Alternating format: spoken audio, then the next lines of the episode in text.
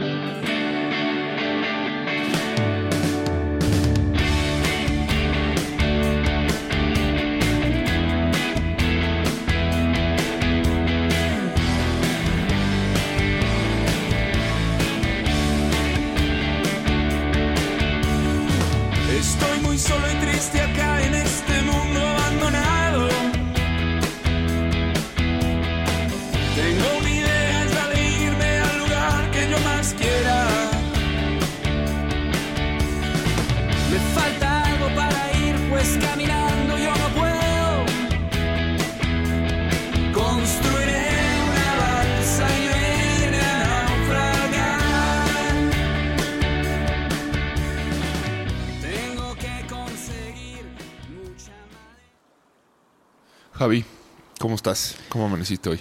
Mira, Juan, si me hubieras preguntado cómo estoy hace 20 minutos, te hubiera dicho saturado, preocupado y la verdad este necesitaba desahogarme, pero creo que ya me desahogué, ya me siento mejor y espero no haberte pasado el estrés hace poco antes de empezar a navegar, pero si sí lo hice, pues creo que este es el momento de desahogarnos y hacer hacer de, de este este viaje algo muy interesante, porque además, o sea, hoy hoy tenemos una invitada tuya muy especial que llegó de una forma como misteriosa a la balsa.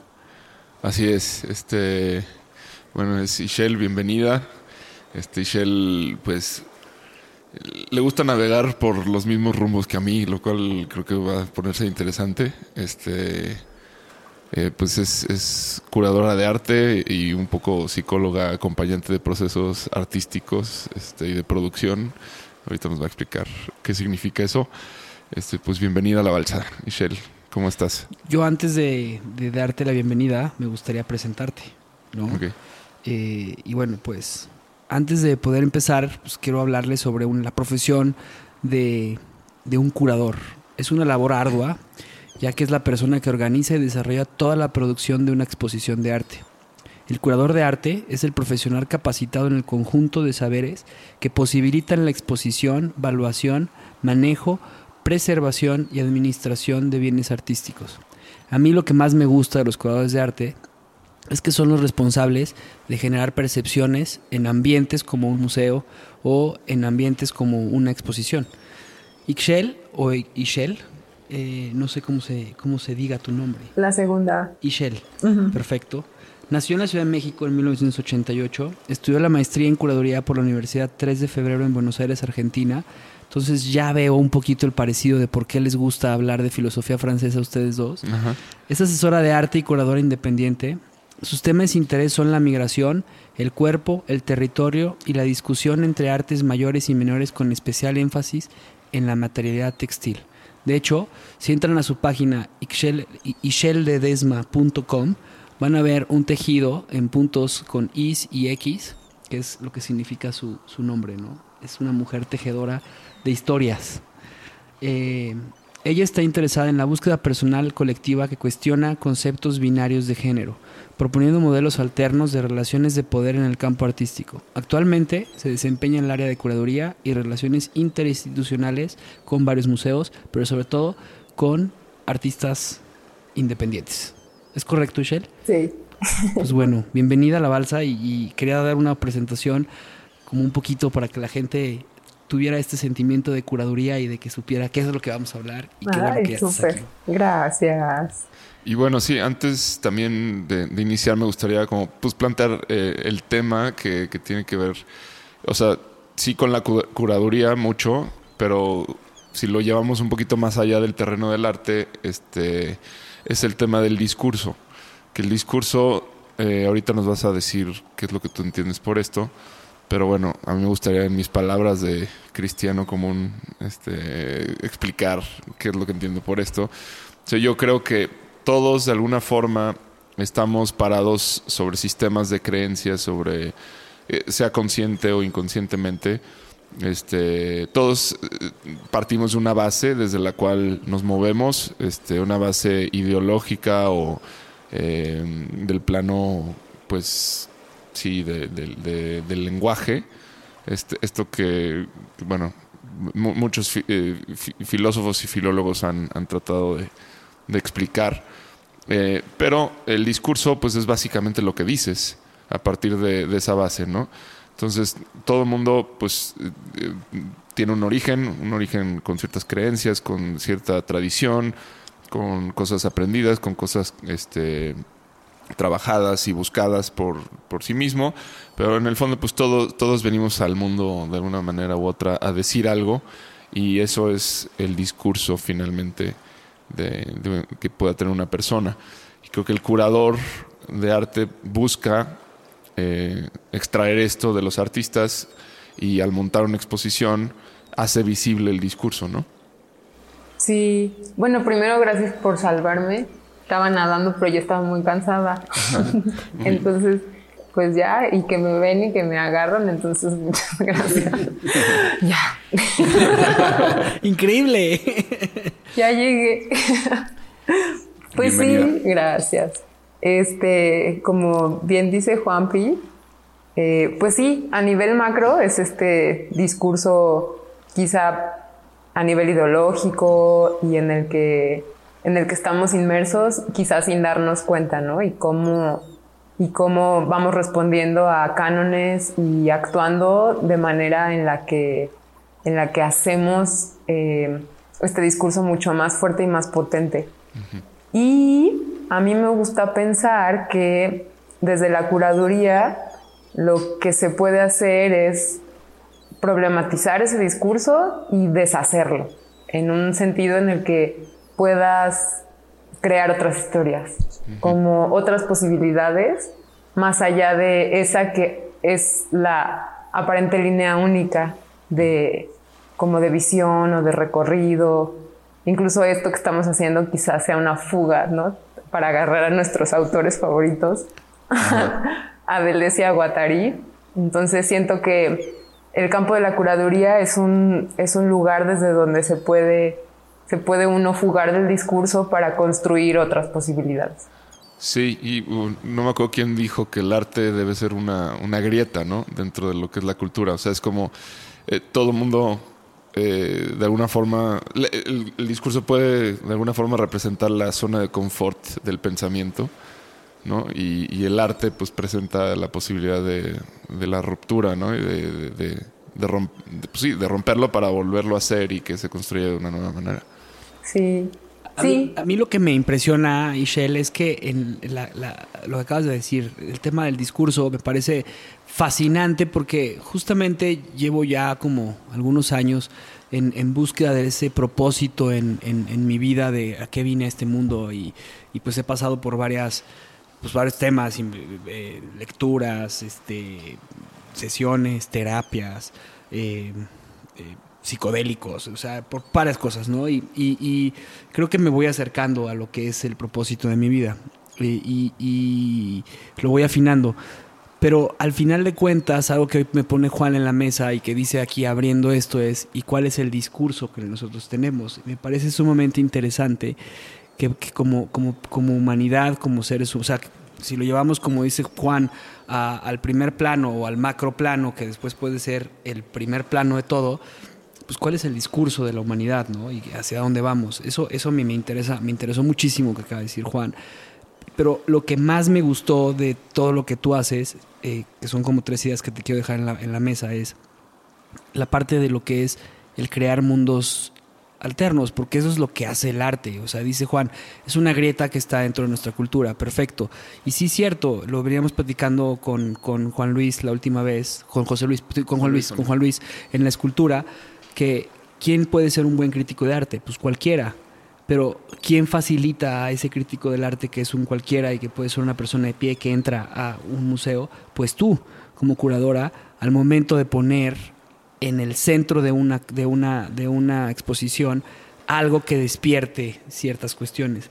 Y es lo que a mí lo que me parece interesantísimo de tu trabajo, que tú generas como la, la tú eres el facilitador o el catalizador de percepciones, o sea, de, que la gente pueda entender lo que el artista quería decir o que genere algo, un mensaje nuevo. Y eso, eso me, creo que es in- increíble, porque bien como dices tú, como dijo Juan al principio, que eras como psicóloga, pues el que ayudes a que la gente vea desde otro punto de vista lo que el artista quiere decir, alimenta al artista y eso es lo que hace que el arte sea tan interesante.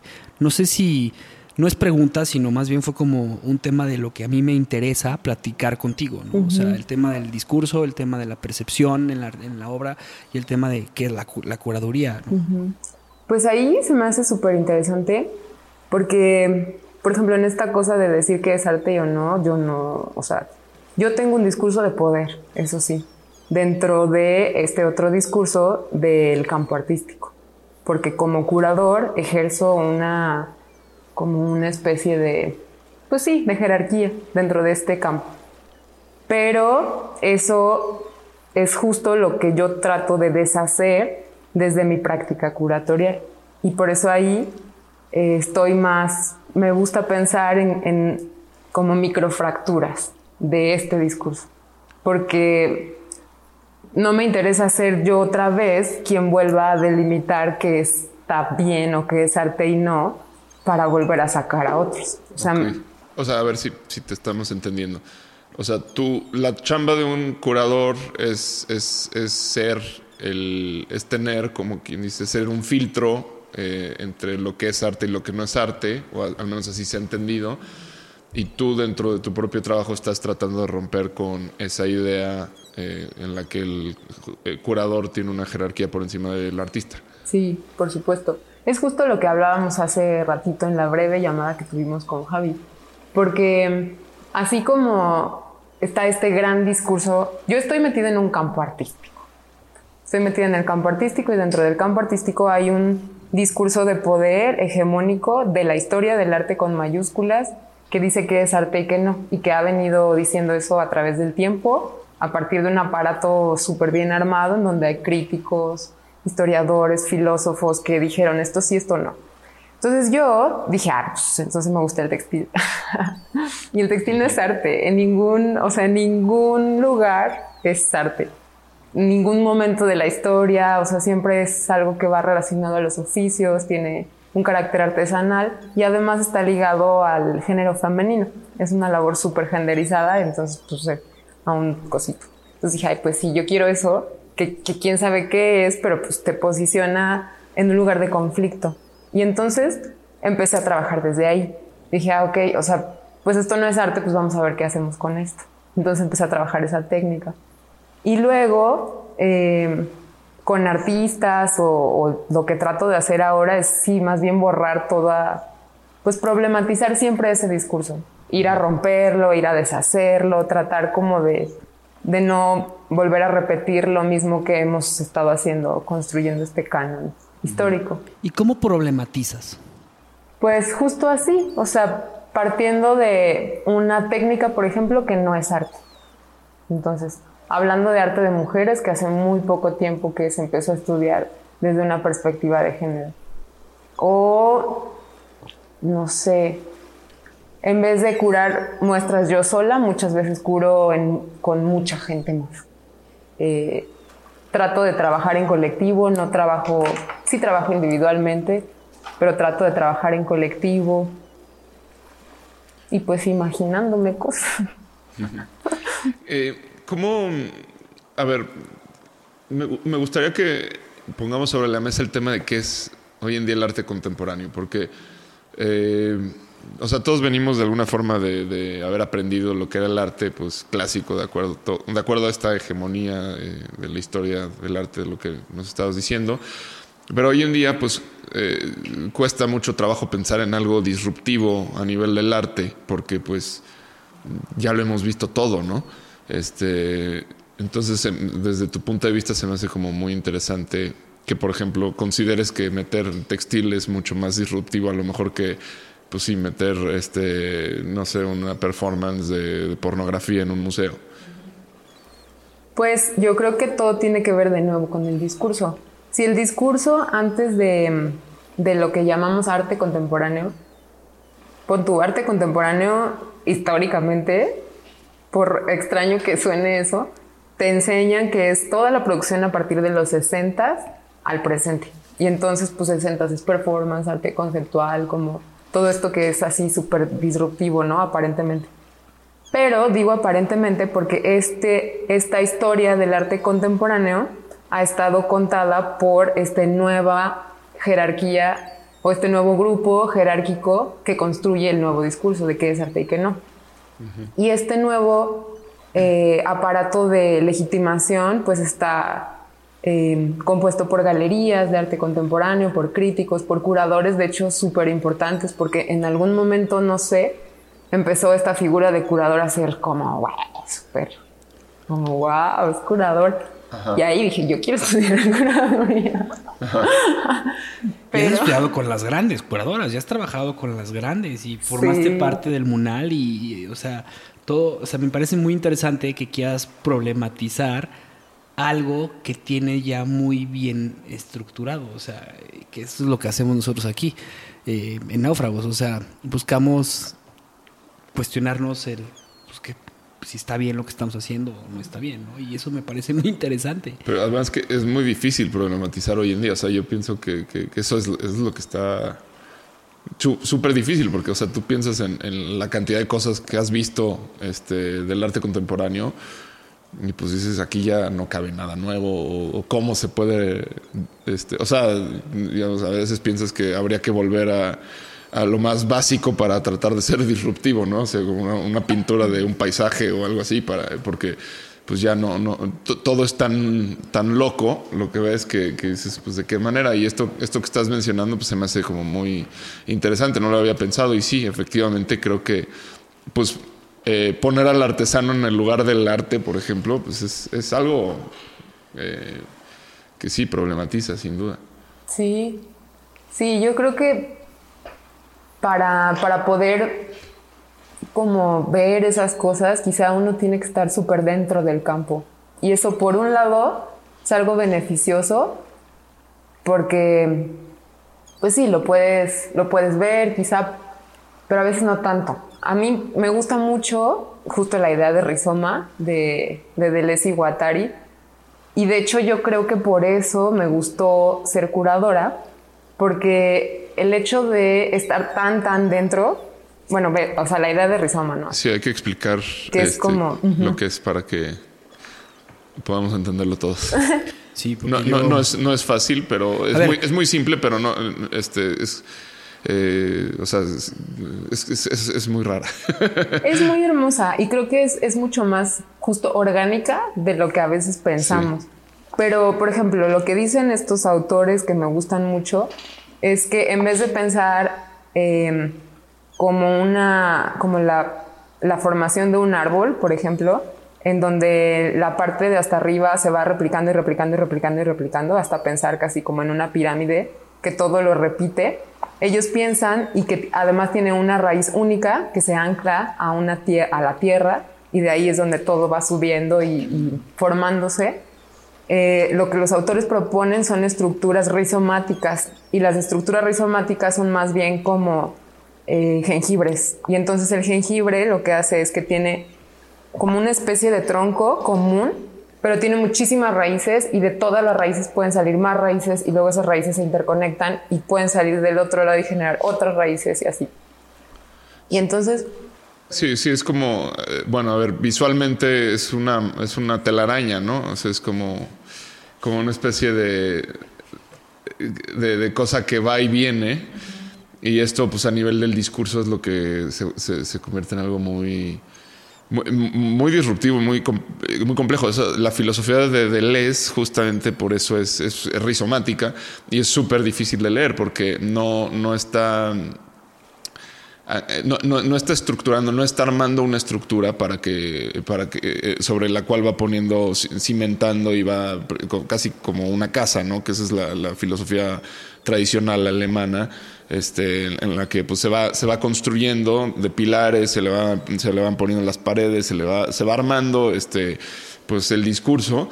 Este, y Deleuze no, Deleuze es como que va, viene, regresa, sube, baja, vuelve a entrar, sale, y, y todo este, este tema este, de la multiplicidad y la si- la simultaneidad, o sea, es un concepto que, que pues cuesta mucho eh, como meterlo en una cabeza que ha sido formada en cuatro paredes, una, eh, eh, que, con una estructura tan sólida como es el pensamiento occidental, pues Deleuze desafía las leyes del tiempo y el espacio, ¿no?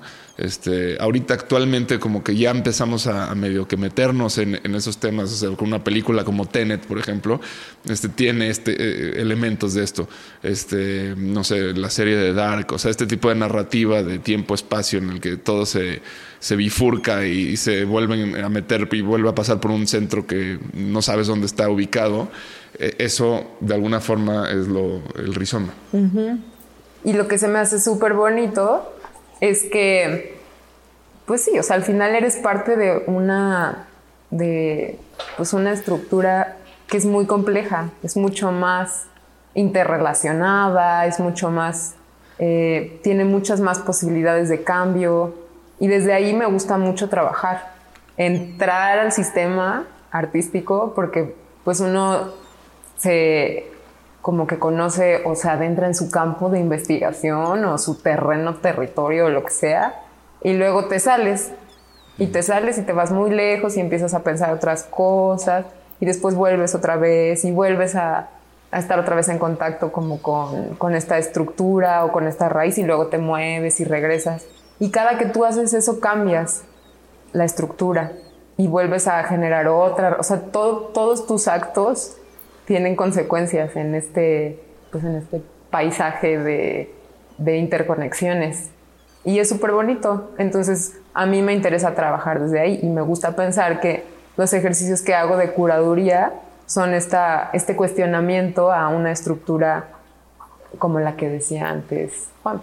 O sea, una estructura de una casa así súper concreta y, y una estructura como súper, no es cierto. O sea, paso yo y pasan todos mis amigos y amigas y dicen, ay, no, esto no. Y construyen nuevas, otros nuevos discursos chiquitos, pero que se pueden deshacer. O sea, se vuelve en una cuestión viva. Sí, es orgánico. Es- eso es el tema. O sea, a- a- a- cuando dijiste lo del tema del, del rizoma y, y que hablabas de, de la importancia de como que hay un tronco que es el jengibre, para que lo imaginera, imaginemos, y luego de ahí salen varias raíces y esas raíces se interconectan con otras cosas. Es como ver el árbol, o sea, la raíz de un árbol, ¿no? O sea, como imaginarlo de esa forma. Y me- no sé por qué, pero me recordó a un libro que en empresa, en administración de empresas lees, que se llama Strategic Management, ¿no? Y es el- el- la administración estratégica. Y que revolucionó por completo el tema de cómo se veía la empresa, porque la empresa anteriormente solamente se veía como eh, este, el cliente y el, el prestador de servicio, ¿no? Nada más. Y con esto, con esta, esta filosofía, bueno, no filosofía, sino esta nueva teoría que saca un cuate que se llama Free- Freeman en 1984, habla de que hay toda una red de cuestiones que se enlazan, que les llama el stakeholders. Y estos stakeholders, pues es todo lo que conlleva que acabas de decir. O sea, es eh, la persona que crea el arte, que vendría siendo como el artesano. Bueno, pero el artesano tiene además pues, el barro que viene desde la tierra y cómo lo trae. Y además trae la pintura que la compra, que la saca de la cochinilla. Y además trae la persona que lo compra. Y además está la que lo distribuye. Y además, toda esta parte que es de los stakeholders eh, se empieza a ver en una empresa y es cuando empieza todo el tema de la responsabilidad social. Eh, ¿Por qué? Porque empieza a verse una cuestión viva dentro de lo que hacemos y entonces nos empezamos a preocupar cuando la empresa hace algo mal, afecta a toda una red de cosas, ¿no? eso es lo que a mí me trajo lo que acabas de decir. O sea, eh, eh, viéndolo desde un punto de vista más empresarial, eh, me recuerda eso, ¿no? Entonces, no sé si tenga que ver, pero... Sí, por supuesto, sí, súper tiene que ver. Es una teoría muchísimo más orgánica, que de hecho yo aprendí hace muy poquito en el museo. Yo no sabía que existía ni siquiera este término de skateholders y me hicieron hacer una aplicación en donde lo tuve que llenar y dije, órale, qué loco. Pero sí, por supuesto, es un es pensarte como como comunidad. Como comunidad, efectivamente. Es pensarte como comunidad. Pero es lo que acabas de decir tú. O sea, es todo un, todo un organismo vivo, o sea, es algo orgánico. Sí. Sí, y es algo menos, este, eh, pues, no, que no está establecido, ¿no? Y entonces, eh, es por eso que es súper interesante y, desafiante, este, creo que eh, esta manera de pensar. Y yo creo que la gente que ve el arte contemporáneo, pues se, topa todo el tiempo con, ese no entender es este nuevo discurso, ¿no? Al final de cuentas. Entonces, eh, a ver, pues, ¿cómo, ¿cómo se diferencia un discurso de otro? O sea, más allá de lo que he dicho hasta ahora. O sea, ¿cómo, cómo, cómo podrías como orientar a una persona como para, para entender esto? En el sentido de pensar desde el campo del arte? O sea, ¿qué sería...? No, no el campo del arte, más como el, eh, pensarse como persona. O sea, ¿qué, ¿tú qué observas de, de o sea, ¿cómo, cómo era antes? Y, y, aquí es donde entramos en... En, en, ¿En, el en, el naufragio y en el entender qué estamos haciendo. O sea, en la modernidad, la modernidad justamente su estatuto es pues este el progreso y el progreso pues es va de la mano de las cadenas de producción y este, el, el, el, pues como un desarrollo eh, muy estructurado eh, en las urbes, por ejemplo, no hemos hablado de, París y el diseño que, se le dio a la retícula que tiene la ciudad y, la interconexión entre urbes de este, de este tamaño por medio de los trenes, del uso horario, o sea, como esta estructura eh, firme de la, de la que hablábamos, este, pues es la modernidad. Entonces, el discurso postmoderno eh, empieza a parecerse al rizoma, por lo, por lo que vamos entendiendo. O, o, qué sería, porque también eh, por ahí leí, o sea, el discurso postmoderno en realidad es como, como que se sirve del discurso moderno y lo recicla y lo presenta de otra forma. Eh, en el caso del arte contemporáneo, eso es lo que va como un poquito más allá, ¿no? Como que realmente sí disuelve por completo esta antigua forma de, de pensar el desarrollo. Uh. Sí, pues sí. O sea, estoy de acuerdo con todo lo que dijiste. Yo creo que, por un lado, sí estaba, y mucho, mucho sucedió con la pandemia. O sea, la pandemia nos hizo darnos cuenta que el discurso moderno era una falacia. No vamos a ningún lado, eh, no podemos correr porque no vamos hacia ningún lado, como eh, no hay una estructura definida, no hay tierra firme y y quizá pensar en que eso era el sentido de nuestra existencia era tiempo de que nos diéramos cuenta que no es cierto. Y entonces lo que quizá ya venía sucediendo desde la teoría y pensar en, este, en esta posmodernidad y, y, vernos que no, o sea, ya había como una especie de intuición teórica como de, uy, a mí se me hace que lo moderno no, ¿no? Sí, no, pues desde las guerras mundiales, ¿no? O sea, y, eso es lo que genera como la sospecha uh -huh. este, de, de, que pues todo esto no, no, no es lo que nos vendieron. Sí, y qué increíble, o sea, ni una guerra te hacía de verdad darte cuenta que, que eres, pues que vivimos en, un, en una serie de, no sé, hasta un campo de indeterminación, ¿no? Uh -huh. O sea, vivimos en, eh, somos parte de un entorno, en nuestras acciones ni siquiera sabemos a veces qué consecuencias tienen porque no nos hemos parado a darnos cuenta que somos parte de un organismo. Eh, parece que la muerte no nunca va a suceder porque pensamos que todo es uh -huh. en, un, en un sentido fijo.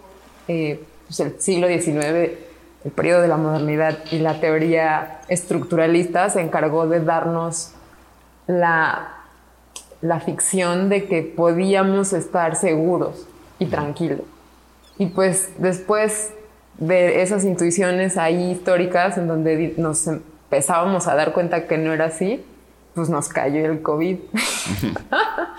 Entonces, yo creo que pues es una gran oportunidad.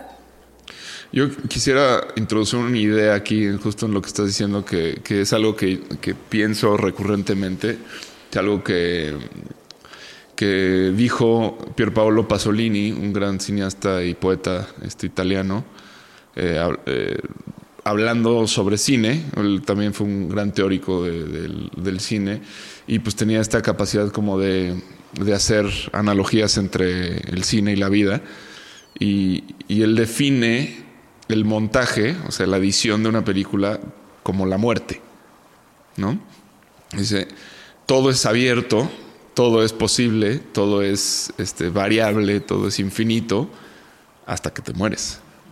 La, la, muerte es el punto final. Y, y, dice, y en el caso del cine, la muerte es, es el montaje, es el momento en el que editas la película. O sea, la muerte es la edición de tu vida. Y la edición es donde aparece el discurso. Sí, por supuesto. En la selección de hechos que van a aparecer dentro de... Pero ver, aquí está muy interesante esto, porque eh, uh -huh. me, me, parece que, que, que, sería bien interesante si yo, por ejemplo, eh, es que es ahí donde me gusta hacer intersecciones. Si yo, por ejemplo, busco a Ishel y le digo, Ishel, este, traigo muchas ganas de, de, de buscar mi, mi discurso, ¿no? O sea, ¿cómo me ayudarías a mí a encontrar mi discurso? O sea, ¿cómo me ayudarías a que esta parte, sin morirme, sin llegar a la edición de mi vida, eh, me ayudarías tú a encontrar el discurso? ¿Cómo le ayudas tú a un artista que es una extraordinaria, que no tiene a mejor estudios, pero tiene una facilidad increíble para, para hacer esculturas, pero que no ha tomado pues no, no, ha tomado cursos de filosofía en Deleuze y no ha llevado todo lo que conlleve el arte moderno, contemporáneo, sino es una persona muy sencilla y, y, le gusta, que seguramente has tenido ese tipo de casos, que no tiene un discurso, o sea, él no lo tiene claro. ¿Cómo le ayudas? Pues yo creo que ahí, por ejemplo, o sea, algo que decía Juanpi que es, es así, es justo eso, ¿no? Eh, uno, a partir de la edición de los hechos, es como generas un discurso. Yo, por ejemplo, cada que hago una muestra, genero un discurso. Más allá de que yo quiera ser disruptiva, que quiera entrar y salir del campo artístico, yo estoy haciendo una selección, estoy haciendo mi punto de vista, mi discurso y estoy haciendo un ejercicio de poder, aunque no, pues, más bien sí afecta. O sea, lo que yo hago sí afecta. Eh, cuando trabajo con artistas, yo lo que hago es seleccionar. Es lo mismo. Eh, si ellos tienen, me agarro de mis herramientas, me agarro de, mi, de mis conocimientos, de mi memoria, y entonces yo con esta, como con esta especie de visión, me pongo a ver cuáles son los temas que le interesan, eh, me pongo a trabajar en procesos de producción, eh, veo, yo soy como, yo veo, nada más veo, veo, hablo, veo, Observas. hablo, ajá, y selección.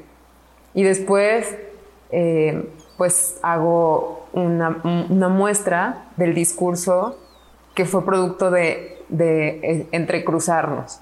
Y es así como, uh, una selección. Pero yo creo que no es nihilismo lo que estoy planteando, pero es ver, siento que no es, o sea, el sentido de tu vida no es tu discurso, porque tu discurso también es una ficción. Claro. Y tu ficción es tu selección de hechos, ya la haga yo, la hagas tú, o la haga el cineasta o el director. O el biógrafo. Ajá. Entonces, la existencia del ser humano va mucho más allá, desde mi, desde mi pensar, que cualquier tipo de discurso.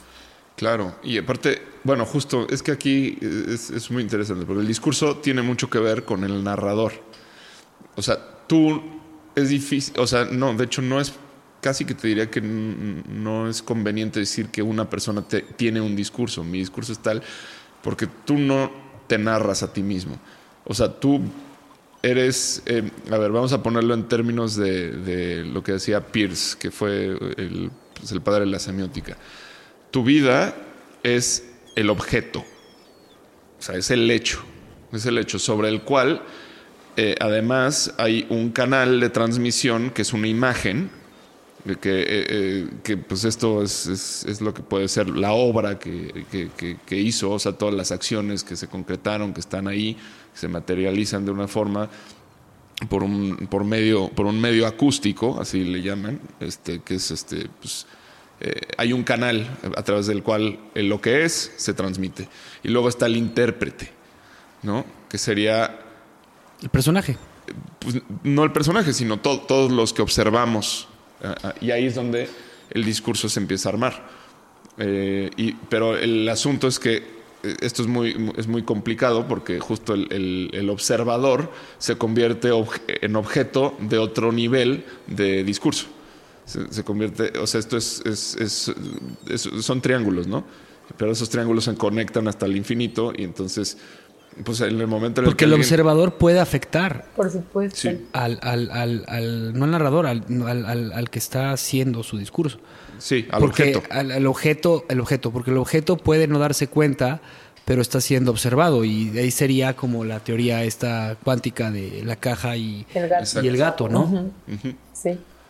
Así es, y, y- y- y sí, es que ninguno es independiente. O sea, ese es el tema de- del signo, al menos del signo de Pierce, que es un signo de tres, este, de tres elementos, que hacen una semiosis infinita, así le llaman, que es cuando esto se conecta en todos los niveles y, y construye de alguna forma una realidad que es pues un poco lo que sucede con la luz al dispersarse y pasar por todas partes y va cre- creando tejidos eh, en todos los niveles, pues el, discurso o el pues sí, el discurso, el discurso es lo que atraviesa todo esto, que es este pues es lenguaje.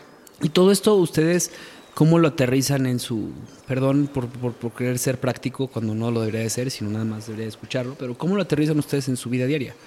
O sea, Ay, pero pues todo el tiempo. Yo creo que uno se hace, o sea, no necesitas ni ser curador ni ser nada para darte, o sea, para hacer tu propio, haces tu selección, uno hace su selección de, ay, hoy hice tal en el día, ah, soy una buena persona, ah, hice no sé qué, ah, sí, hice, me-". y ya, y te narras a ti mismo. Sí, que creo que, que creo que es a- un poco a dónde vas tú. O sea, eso es lo que, lo que, o sea, a lo mejor el, el- el no es consciente, o sea, no- el tema del discurso es como raro, ¿no? O sea, a ver, puede, puede pasar que, por ejemplo, no sé, el, el- el- el caso de Kafka a mí siempre me ha parecido como muy interesante. O sea, el, el di- el- su discurso en vida era que era un abogado, este, pues muy, este, como m- muy, pues sin, ¿cómo se sin llama? noche, Callado, sí, este, sin, o sea, sin pasar de noche, o sea, sin desabrido. pasar, pas- que pasaba de noche, pues, o sea, nadie sí, lo volteaba sí, a ver. Invisible hasta cierto punto. Este, y cuando muere, aparece el discurso real, que es toda la, la obra que deja, ¿no?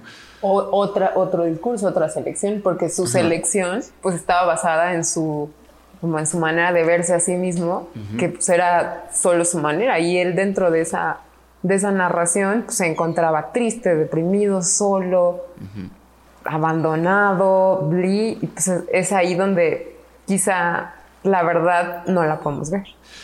Ajá, pero justo el, el discurso que trasciende es el del, el del escritor. No, o sea, nadie se acuerda de, de cuántos casos este, eh, llevó Kafka y la- su importancia dentro del mundo del derecho, ¿verdad?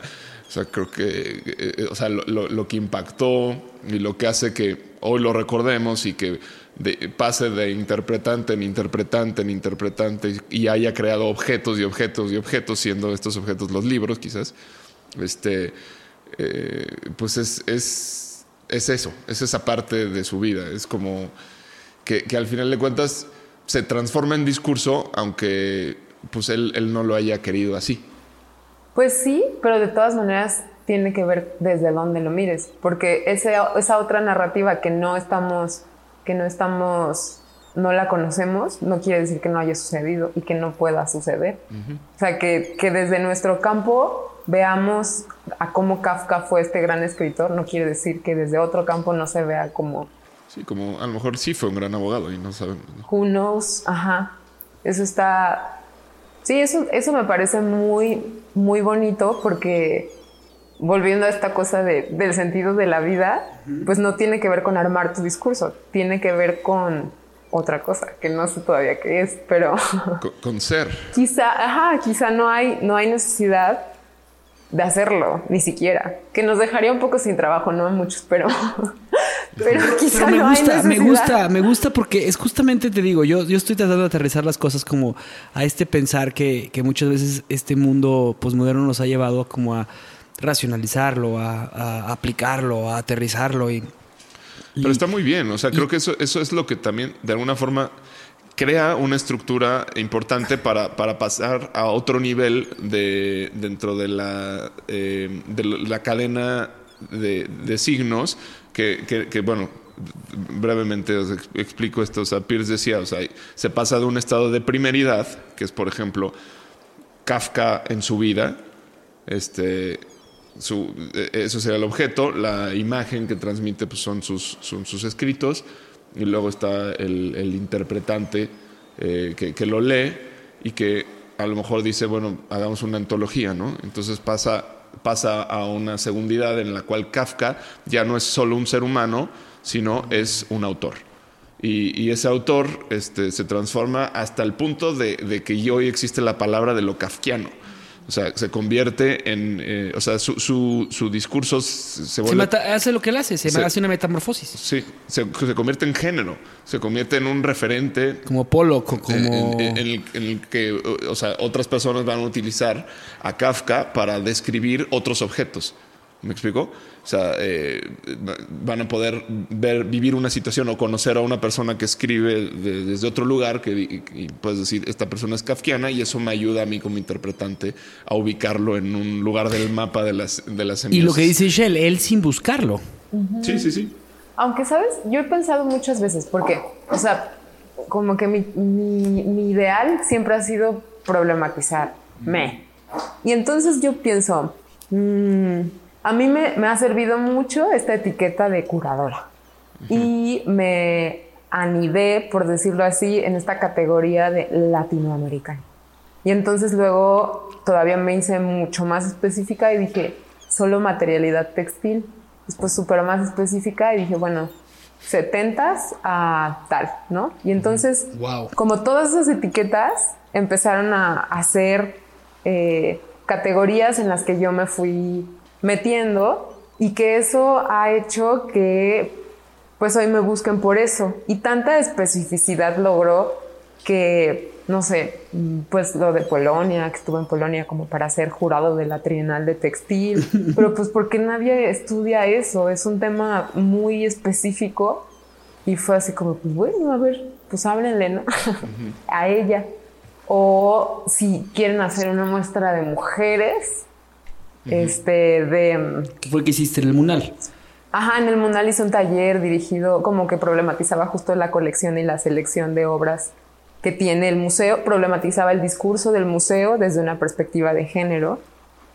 Y así, y entonces me empecé como a hacer de, de distintas cajones que me fueron ubicando. Y entonces hoy eso genera que yo tenga trabajo, que se me busque por eso, como cierta, como, ay, ella sabe de eso.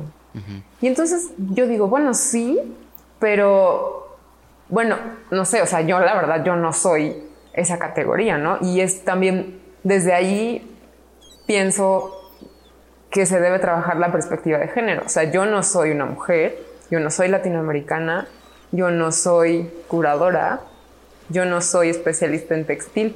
La verdad es que yo no soy eso. Pero son categorías eh, que me han servido como para tener eso que dices, como lo kafkiano. Como, ah, ya sé de qué va tu Sí. onda. Es que yo creo que aquí estamos en, en- en un fenómeno que a veces se confunde mucho, que es eh, justo, si lo llevamos a las bases de la filosofía, estaríamos hablando de metafísica, por un lado, que tiene que ver con el ser, que eso es lo que tú eres, o sea, que es la, la definición de lo, in- de lo inefable. O sea, no, no- no hay forma de definir el ser, solamente este, sabemos qué es.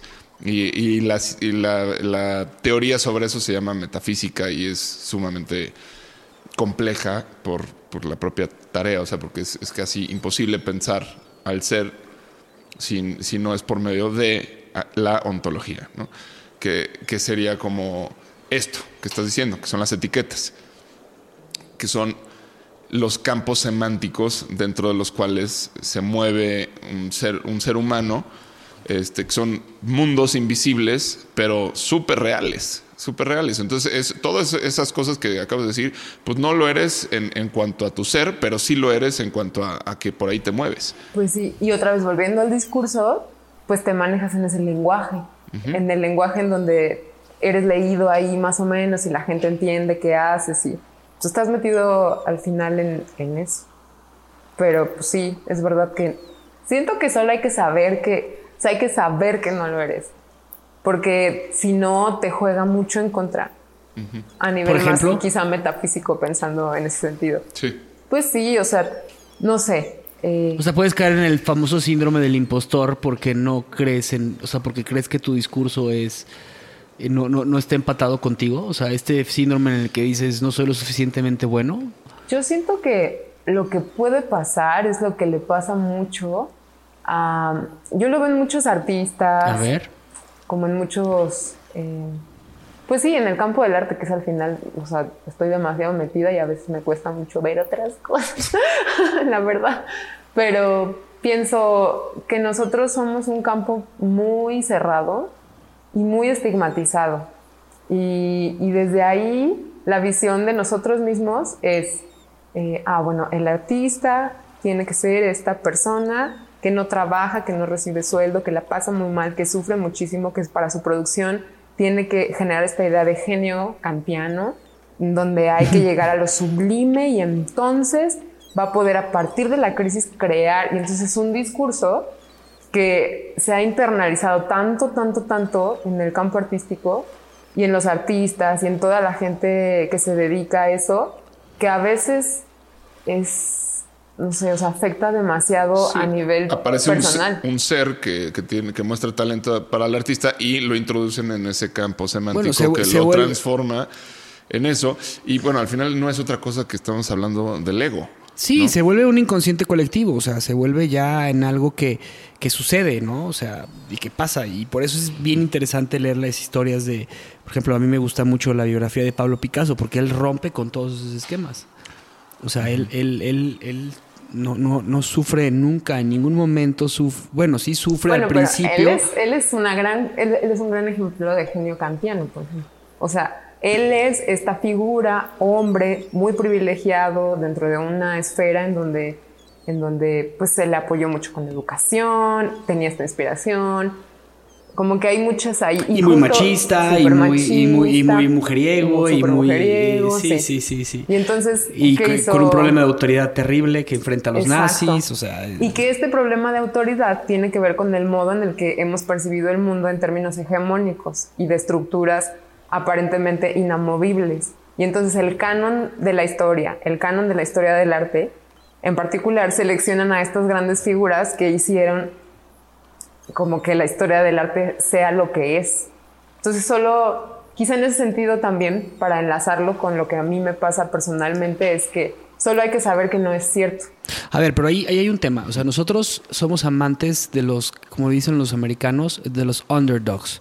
O sea, de los que no pueden con... De los no favoritos. De los no favoritos. Nos encantan esas historias, nos fascinan esas historias.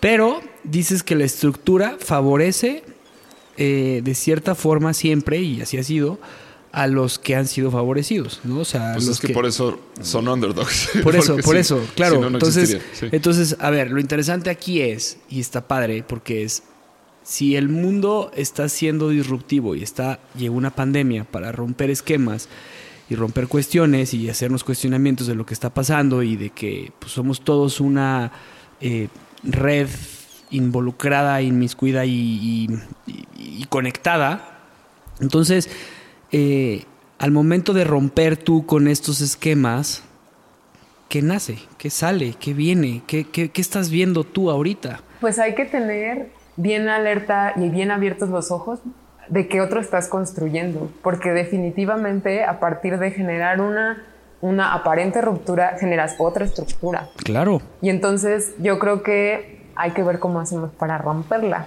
Pero ¿qué es lo que yo les platicaba la última vez en el último episodio? Que les decía yo eh, a ellos en el tema de eh, el camino del héroe, que si la historia ya está contada y si esa es una estructura y que esa estructura es la forma en cómo se cuentan historias, pues ¿qué pasa cuando la rompes?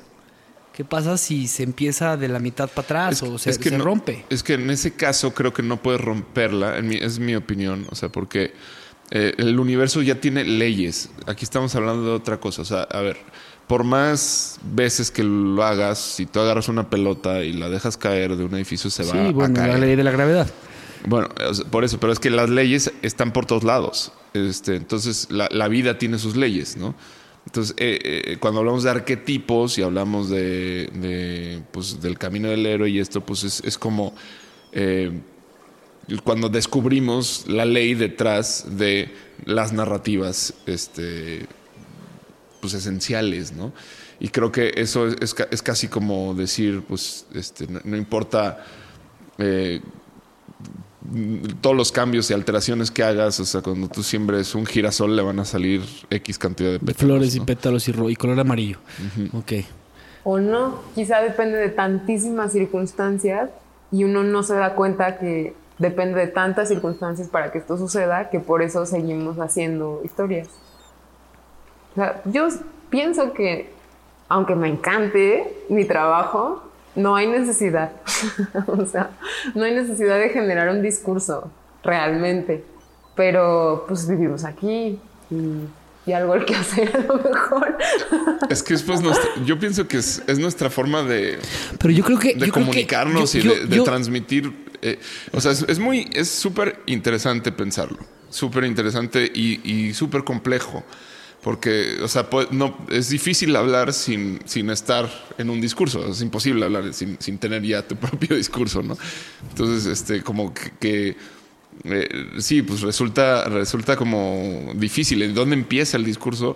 Eh, o sea, ¿qué es el discurso? ¿Es lo que dices? ¿Es lo que alguien dice de ti? ¿Es lo que, eh, o sea, dó- dó- pues no sé, pero si le intentáramos dar un- una solidez, ¿qué, qué pensarían ustedes que No es? sé, yo me he puesto a pensar en estos días, así digo, a ver, ¿qué, como qué pasaría si, si solo, o sea, como si se separara de verdad todo, ¿no? O sea, si, si, si dejáramos de hacer tantas historias y pensar en, ah, me voy a tomar este vaso aquí, voy a tomar el agua, me la voy a pasar y lo voy a dejar. Y ya. Como que me cuesta mucho, eh, pues sí, como estar, ¿no? Como que siento que, Hijo, es que es un arte. Como que siento que sí. Y es un discurso también. ¿Quién sabe? Pues sí, el, el budismo que predica esto no deja de ser un discurso. A mí, sí, a mí pero ahí en el budismo me parece muy interesante porque justo soy bien fan de una escuela de, de budismo de monjas. Son mujeres, pues. Y entonces la investigación de la monja más, la que fundó la escuela, eh, tiene perspectiva de género. Y yo dije, budismo con género. ¿Cómo? Si, si es súper inclusivo y bli, y entonces se piensa como en esta cosa de estar y bli, bli, bli. Y entonces me encanta la escuela porque hace una como una crítica al canon budista. Y ella dice, miren, así como, pues, como el cristianismo, como cualquier tipo de religión, como cualquier tipo de discurso, el budismo tiene un canon y efectivamente es un canon machista.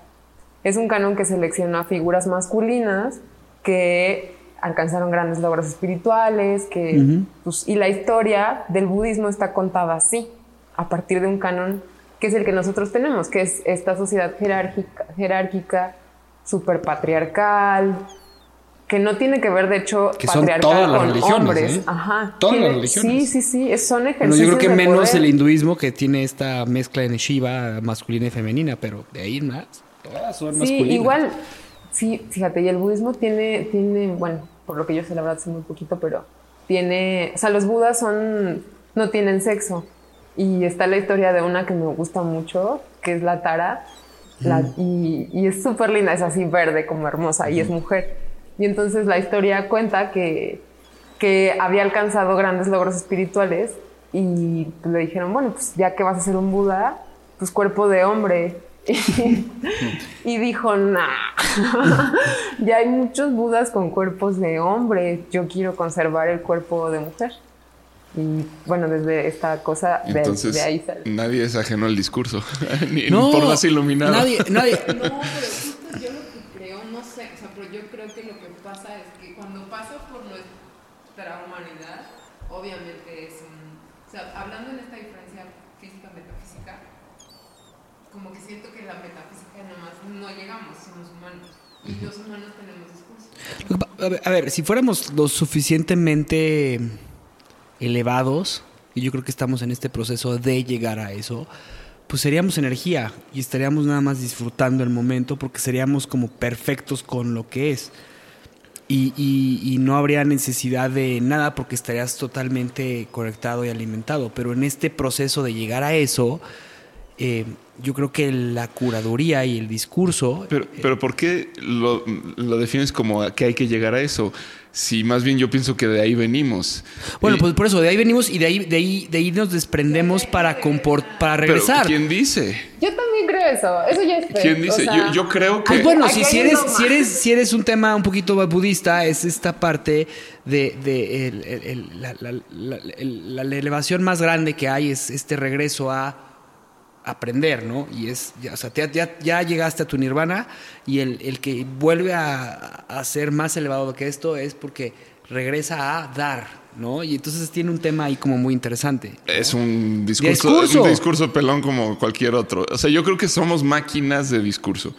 Sí, O sea, eh, pero y- por eso, yo pero creo a ver. que hay una cosa ahí, o sea, entre discurso y fe, que también lo maneja, eh, ¿Deleuze? no, eh, física, metafísica, ¿quién es? Metafísica. eh. Metafísica es Kant, ¿no? Kant. Algún alemán que es fe. O sea, aunque no, por más que te hagas y, y de generar discursos que traten de explicar y no sé qué, yo creo que hay una cosa de... A ver, a ver, tú dijiste algo bien interesante ahorita, y perdón por cambiar el tema, pero no cambiar, sino regresarlo un poquito. Dijiste que no habría necesidad de que hubiera curaduría, ¿no? Y, y volvemos a lo mismo. Entonces, como dice Juan, o sea, no habría necesidad de creer lo que estamos creyendo, no habría necesidad de, o sea, perdón, pero yo sí creo que sí hay necesidad de lo que tú haces, o sea, yo creo que hay necesidad como, o sea, el famoso este artista chino, Ai Weiwei, ¿no? Que hizo su discurso, agarró un tarrón de los que él hizo y lo rompió, ¿no? Y entonces su discurso es que su arte se puede romper, ¿no? Entonces llega un fanático a en, en el Museo de Londres o Nueva York y agarra la obra de Ai Weiwei y la rompe, ¿no? Y Ai Weiwei se enoja muchísimo. Dice, oye, ¿por qué rompiste mi obra? O sea, y entonces la gente le dice, sí, ¿por qué rompiste la obra de Ai Weiwei? Y, y, y entonces le empiezan a criticar a este tipo que llegó y rompió. Pues porque lo, él lo rompió, él rompió su obra. Sí, pero él la hizo, ¿no? Eh, Hay un discurso, ¿no? Hay Sí. un tema ahí de, de- de entendimiento. Y el otro dice, pues no, o sea, la estoy rompiendo porque estoy haciendo arte con la obra de él, ¿no? Sí, sí, sí. Y si alguien supiera quién es él, a lo mejor es un gran artista y está continuando su obra a partir de la del otro, ¿no? Sí, entonces lo que dices tú, aterrizando lo que me estás comentando, que dices que no necesitas, o sea, a, a fines ya muy, muy profundos, no necesitaríamos de tener de la curaduría o de tener un discurso. Yo creo que, de- ajá, a fines muy profundos, eso. Pero hay algo que, que es bien interesante. Pero al lo- final, al final acabas de decir algo. O sea, fíjate, dijiste que esta gran Buda mujer que quería llegar a hacer algo, al final no tendría que ser ni hombre ni mujer. Y ella decide ser mujer tener por algo, tener cuerpo ajá. de mujer por algo. Sí, sí, ¿Por sí. qué? ¿Por qué? Porque hay un discurso y el discurso que ella quería comentar es equidad. O sea, al final de cuentas, oye, hay un chiflo de hombres, me toca, ¿no? Y creo que son tres budas mujeres o dos o no sé cuántos Una, son. Creo que es una. Y ya tara, sí. Sí. Entonces, al final hay un discurso, ¿no? Y, y- y- entonces sí es necesario, sí es necesario. Yo creo que ahí, por ejemplo, me vino, me vino a la cabeza como todo por lo, o sea, todos los autoanálisis que he hecho. Y, y, por ejemplo, el primero, pues fue psicoanálisis, puro y duro. Y entonces es un discurso, a partir del que pues, te van analizando y no sé qué. Y entonces sí necesitaba, o sea, sí necesitaba esa, esa como visión de, de alguien desde el campo de la psicología que desde este discurso me analizara para yo saber en dónde entraba en esa lectura. Porque pues al final es una lectura en, en la que se formó quizá el siglo XIX y muy machista, pero bueno, yo necesitaba saber en qué punto me encontraba dentro de esa lectura. Y me sirvió muchísimo, mucho, mucho, mucho. Y después, cuando llegué a Deleuze y Guattari, me gustó mucho porque ellos pues son críticos al psicoanálisis freudiano. Y entonces pensaron que lo que planteaba Freud no era necesariamente la única posibilidad y que quizá estos errores, que a los ojos de Freud eran errores, podían ser posibilidades. Claro que fue lo que Jung también dijo, que decía, ¿por qué te encierras en cuatro paredes? Exacto. Sí, yo, yo aquí lo que quisiera es, a, a ver, pues hacer, hacer una nueva pregunta. No, más allá de que si es o no es, o debería ser o no, se- eh, o no, el para qué. O sea, si algo me queda claro ahorita, que nunca lo había pensado de esa forma, es que así como las abejas existen para hacer miel y polinizar, No, para polinizar. bueno, sí, para polinizar. o sea, sí, también para hacer miel. Bueno, no sé, o sea, una es causa consecuencia de la otra, pero, pero al ¿Y final, qué? ¿qué, hace, qué hace la miel. abeja? ¿Qué produce la abeja? Miel.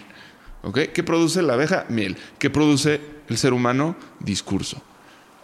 Yo, Va. eh, eh, en ese sentido, ¿qué utilidad tiene la miel y qué utilidad tiene el discurso? Bueno, un, un humano también puede producir vegetales. Pues estiércol. no. ¿Qué produce el humano? Estiércol. O sea, igual que todos los animales, ¿no? O sea, Bueno, por eso, Pues pero que es un, pero todos los animales producen estiércol. Sí. ¿Cuántos humanos, eh, cuántos animales producen eh, discurso? no, ninguno. Y eso es lo o sea, es lo maravilloso de la conciencia del ser humano. Sí, Ahí y, está. y que de ahí iba, o sea, justo estos discursos nos ayudan a, a llegar a quizá a la, a la conclusión de que no es necesario. Anyways, Pero no puedes dejar de hacerlo. pues estás aquí viviendo, o sea, justo que Pero yo a ver, sea curadora, a- a ver, a mí me interesa que llegar- trabaje desde el arte, hace que yo A pueda ver, seguir. a mí me interesa Pero llegar a ese a, las, punto. a las abejas, dinero, ¿de qué les sirve la miel que producen? A las abejas. Ni idea, no soy tan. Yo tampoco soy tan apicultor o nada ¿no? de eso, ¿no? Yo tampoco, pero estoy casi seguro que de nada. O No, sea, pues yo creo que si se llena y se sobrellena se echa a perder y no, porque la, la- la- la miel nunca se echa a perder. De hecho fue descubierta hasta en tumbas de faraones y no. o sea, No la, miel sirve a, sirve. otros. y la abeja no puede dejar de Bueno, el hacerlo. discurso a quién le Ay, sirve. mira qué bonito. Estaría bien padre que Eso nosotros eso es eso lo El discurso a quién le sirve. Esa es mi ¿no? pregunta. Porque No sé. entonces llegaríamos como, como algunos filósofos que somos parte de un videojuego.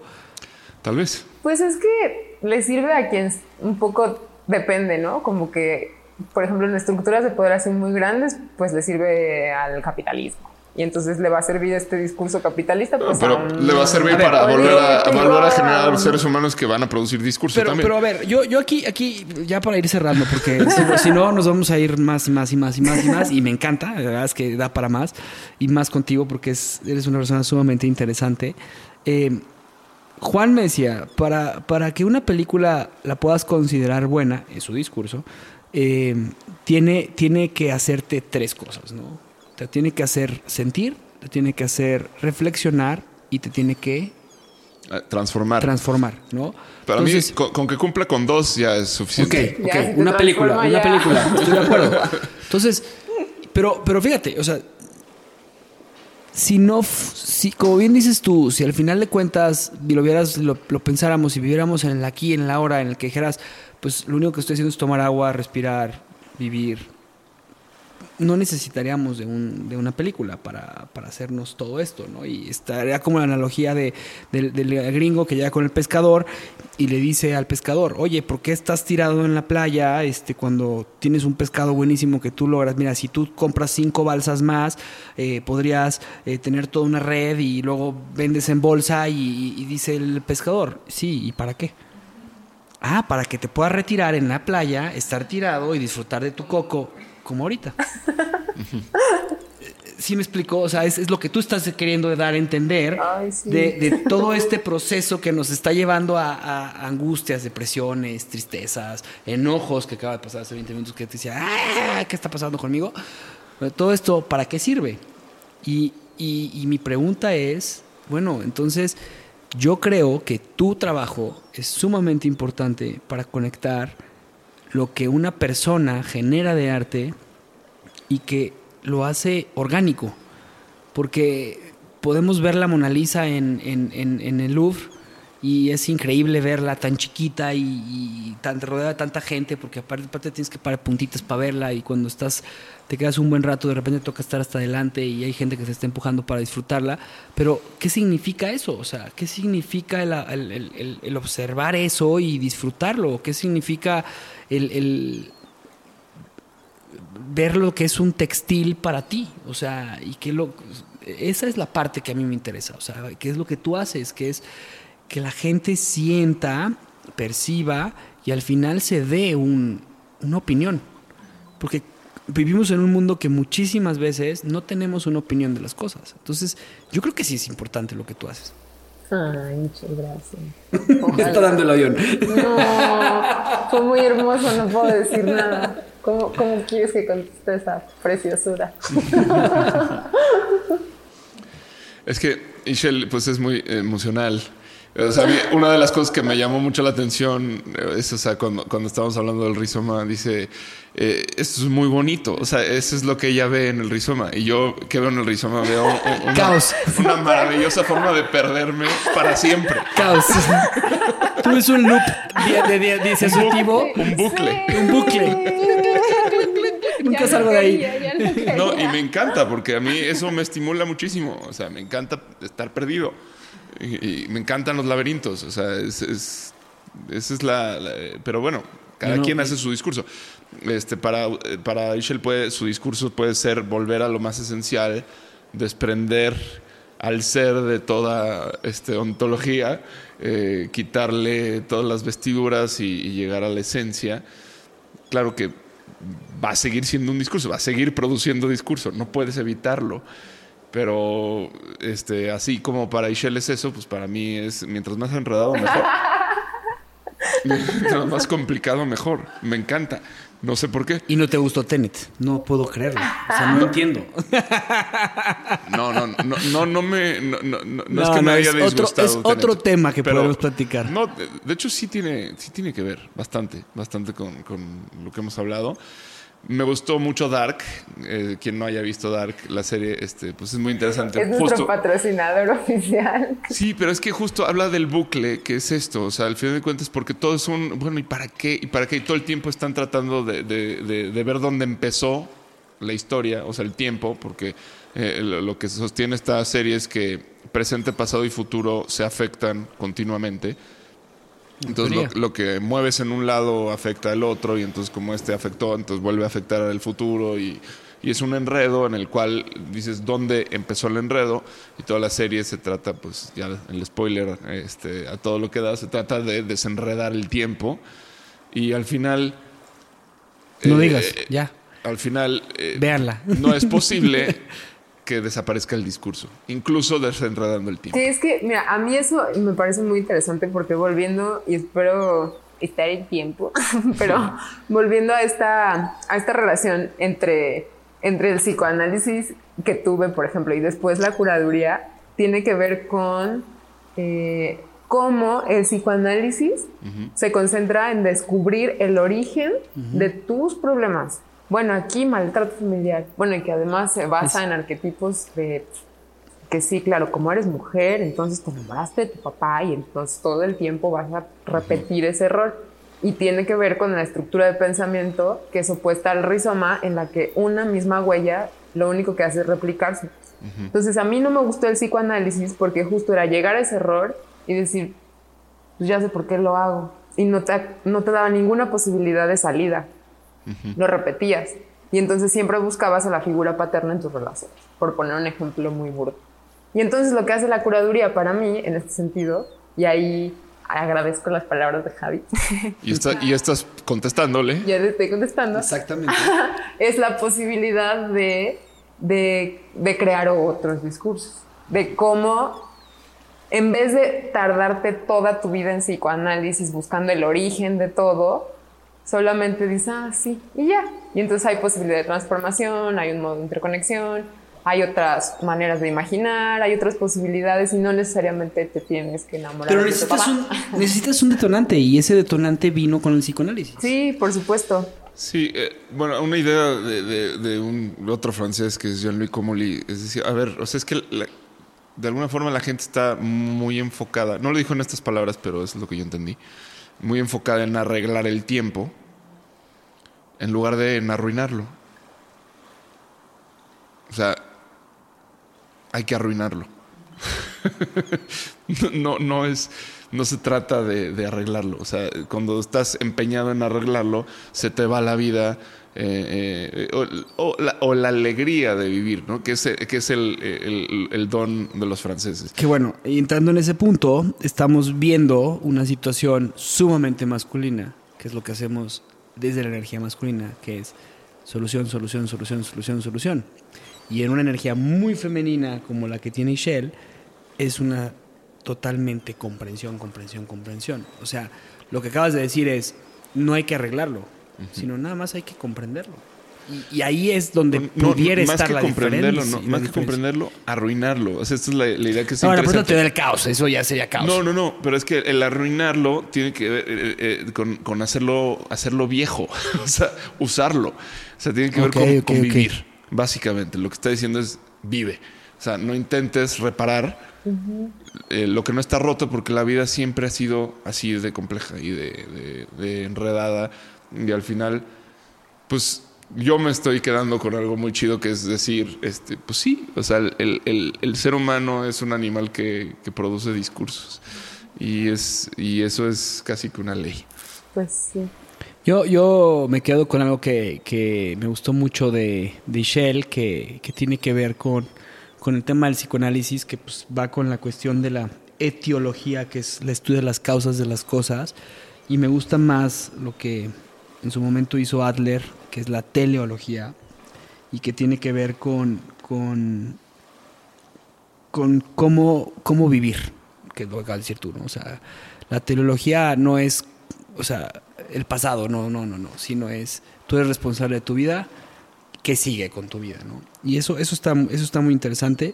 Y- y algo que me gusta mucho de lo que hemos hablado hoy es que en tu vida necesitas, em, necesitas de un curador muchas veces. Yo creo que sí necesitas de un curador, aunque tú digas que no, yo creo que sí necesitas de un curador. Y lo necesitas en muchas cuestiones, lo necesitas cuando estás deprimido, cuando estás triste, cuando estás... Porque necesitas ver las cosas desde un prisma diferente, porque tu discurso que te has, que te has, que te has narrado todos los días necesita un, un prisma diferente y necesitas este, de alguien que te enseñe que A, B, C y D puede ser C, A, D y E y en ese momento las cosas cambian y las cosas son diferentes y en ese momento te conviertes en, en, en un abecedario y no, y no te conviertes en puras vocales o puras consonantes y te conviertes en una parte de un todo. Entonces, eh, el tener a alguien que te pueda dar una perspectiva diferente creo que es sumamente importante y eso es lo que tú haces con los artistas. Que bueno, otra vez no voy a decir nada. ¿Qué digo? Pero sí, porque te vamos a hacer una pregunta que siempre hacemos. Ay, sí soy virgen.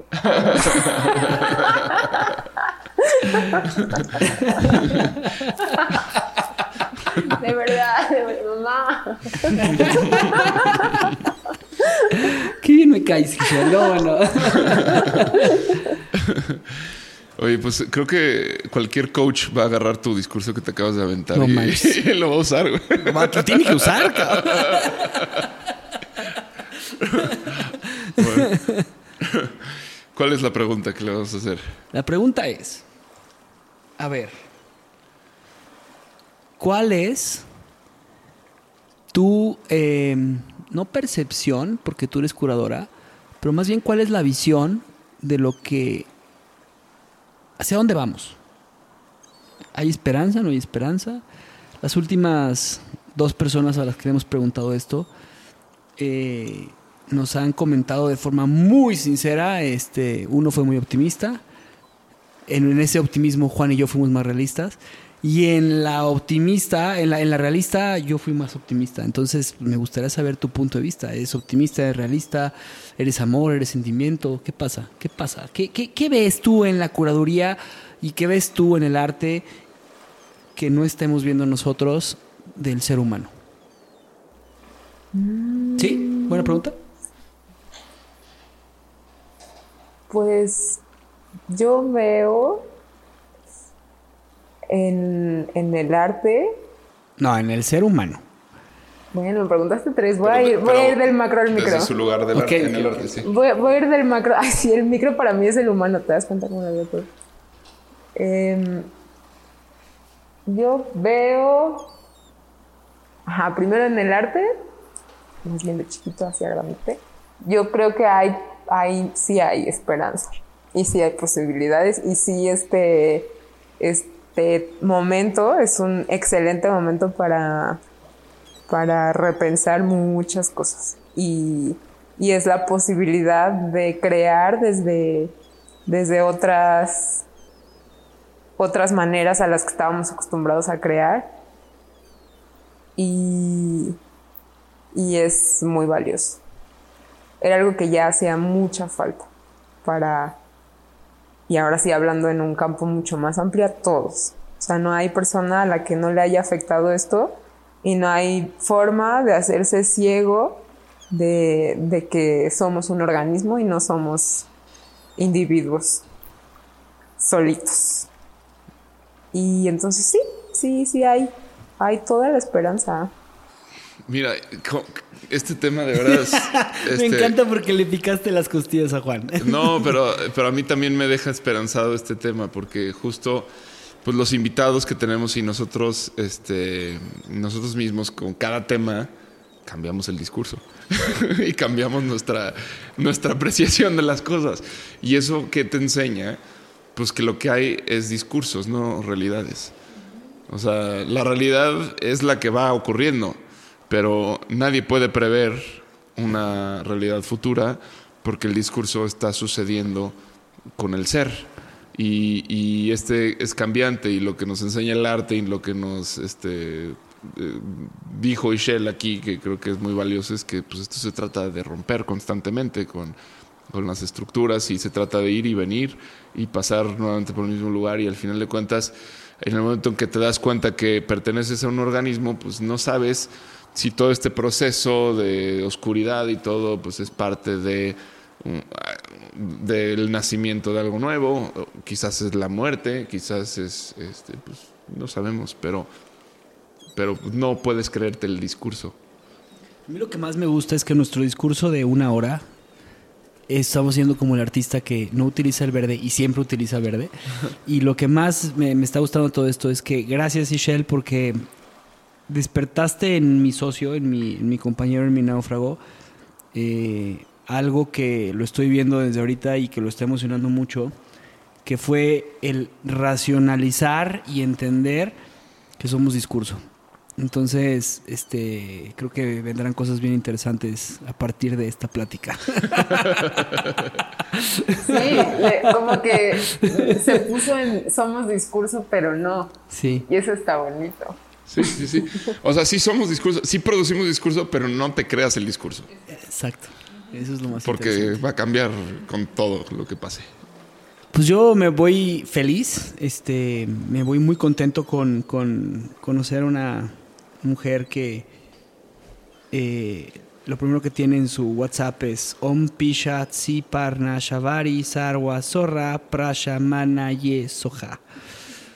Y es, es un mantra para pues, limpiar espacios y, elevarlo, y que tiene que ver con lo que contó hoy, y que tiene que ver con algo que dijo ahí de secretos, eh, o no secretos, sino que fueron como tesoros para entender a la persona que tenemos aquí al lado, eh, que valora mucho la feminidad, que valora mucho el arte, pero que sobre todo valora mucho lo que es estar vivos, que es ir para adelante ir para atrás, que en este mundo a veces nada más lo vemos para adelante todo el tiempo.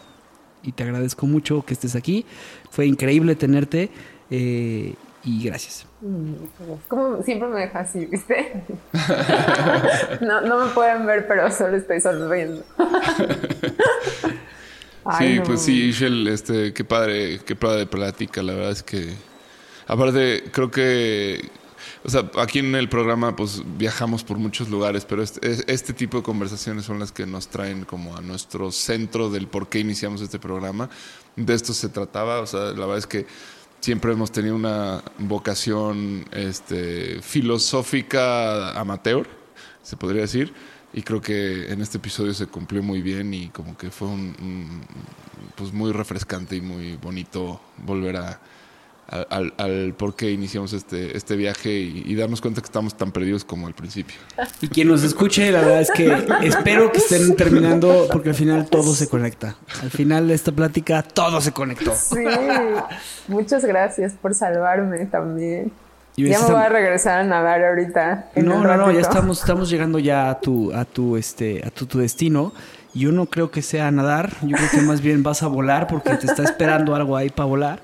Y pues bueno, tiremos el ancla, Juan, porque eh, le está esperando ahí, hay una como estatua de una Buda verde, interesantísima. Bueno, hasta- adiós. Hasta pronto. Adiós. Hasta luego, tiremos ancla. Bye. Gracias. Gracias por escuchar nuestro programa. Te invitamos a seguirnos y a interactuar con nosotros en redes sociales. Tu opinión es muy importante para nosotros. Queremos saber lo que piensas sobre los temas que tocamos y sobre cómo podemos mejorar. Búscanos en Instagram, Facebook y YouTube. O en nuestro sitio web, naufragospodcast.com. Buen viaje. Nos vemos en el siguiente puerto.